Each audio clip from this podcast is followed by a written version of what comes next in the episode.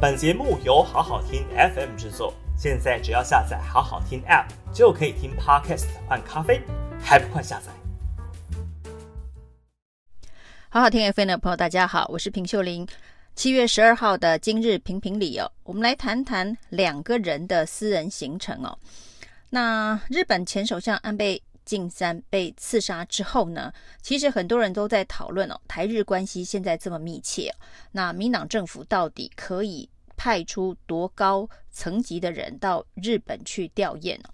那大家都认为最高层级可能是在立法院长游锡坤这样子的一个等级啊。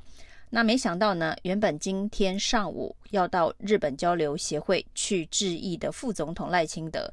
没有过多久，居然出现在东京安倍晋三的家中吊唁安倍晋三的遗属。那明天他还会参加安倍晋三的丧礼。这可以说是台日外交关系的一个重大的突破。当然呢，在这样子的一个丧礼外交的场合，是令人感伤。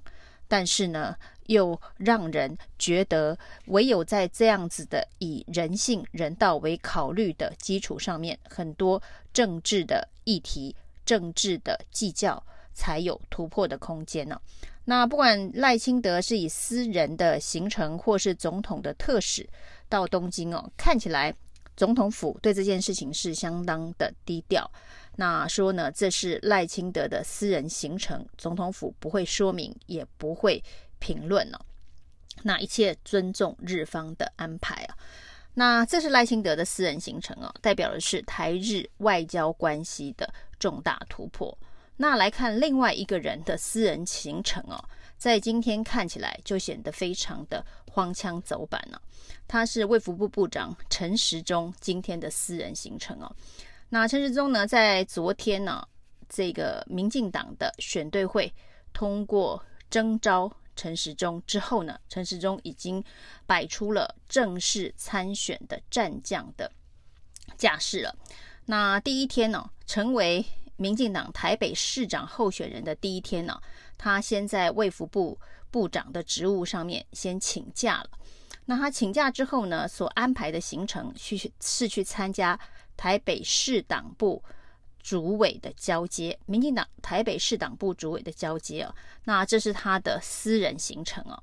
那相对于这个卫福部部长现在的角色，这个私人行程显得这个轻重缓急上面有一点失衡哦。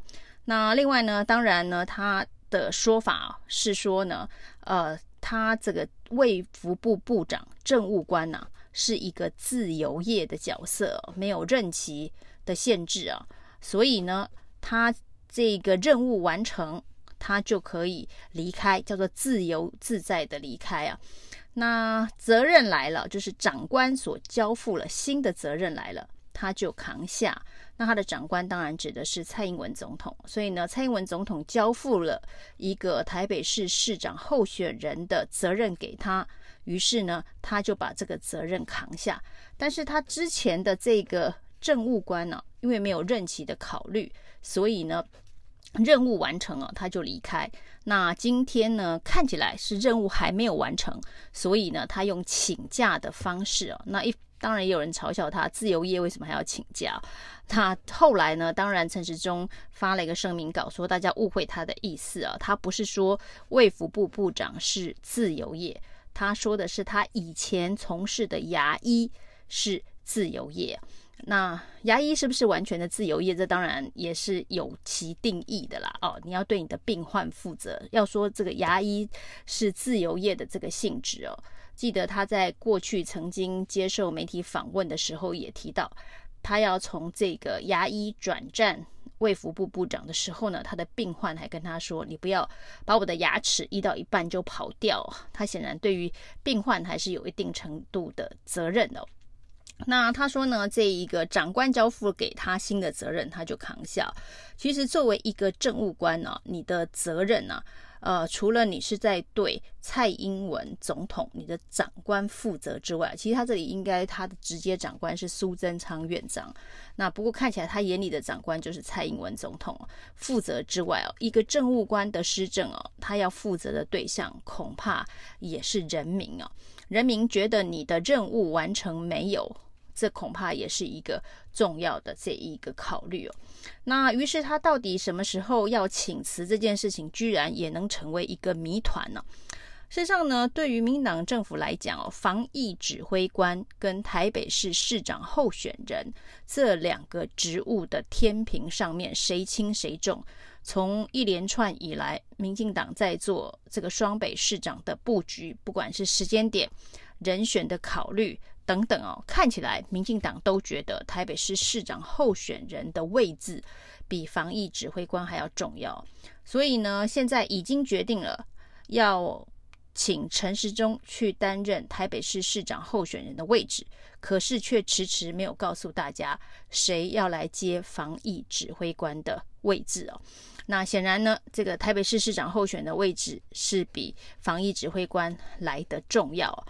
那对于到底什么时候请辞，如何的做后续的安排啊？陈时中说，这个请辞的时间点呢、啊，他必须要先跟苏贞昌报告。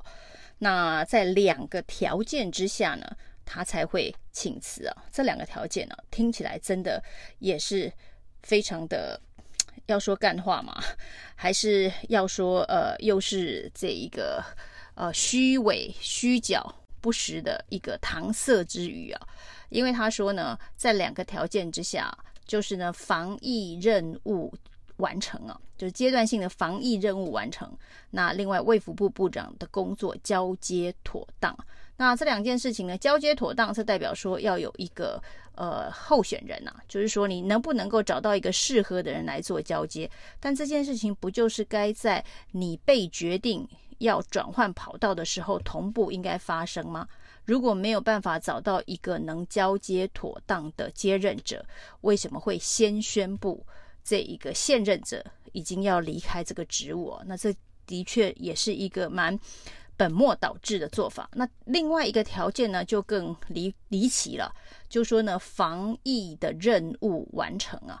那完成两个字到底是什么意思啊？那这当然这两个条件听起来都蛮矫情的，交接妥当，你人选。是不是还没有办法确认，所以没有办法交接？那防疫任务完成，那完成的定义是什么？是我们现在每天的确诊人数哦，今天好不容易看起来像是两万以下，极有可能是假日效应。那是一万以下还是两万以下？那这是你的阶段性任务完成。那还是呃死亡的人数达到多少？这是你的阶段性任务完成。那或者是疫苗的施打率达到多少？这是你的阶段性任务完成。那不管叫做防疫的阶段性任务完成，或是后续卫福部长工作是否能够交接妥当哦，这些看来都没有呃一致的这个标准可循哦。反正陈时中这么说，那就是这么件事哦。他告诉你说，他请辞的日期从哪一天开始，代表他那一天。他已经完成了这两件事。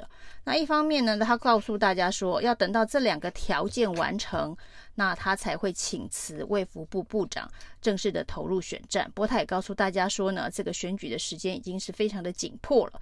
那但是另外一方面呢，这个陈时中的团队又释放出他的团队竞选团队早就准备好了，包括办公室，包括了这一个。打选战的人马都组织好了，已经备妥。一方面告诉你说他选举的团队都已经准备好了，另外一方面告诉你说他现在呢还不能请辞的原因是因为防疫的阶段性任务还没完成，交接还没妥当，所以要告诉我们说你今天的防疫阶段性任务没有完成，就过两天你就突然完成了。那请问今天跟过两天呃完成的那一天？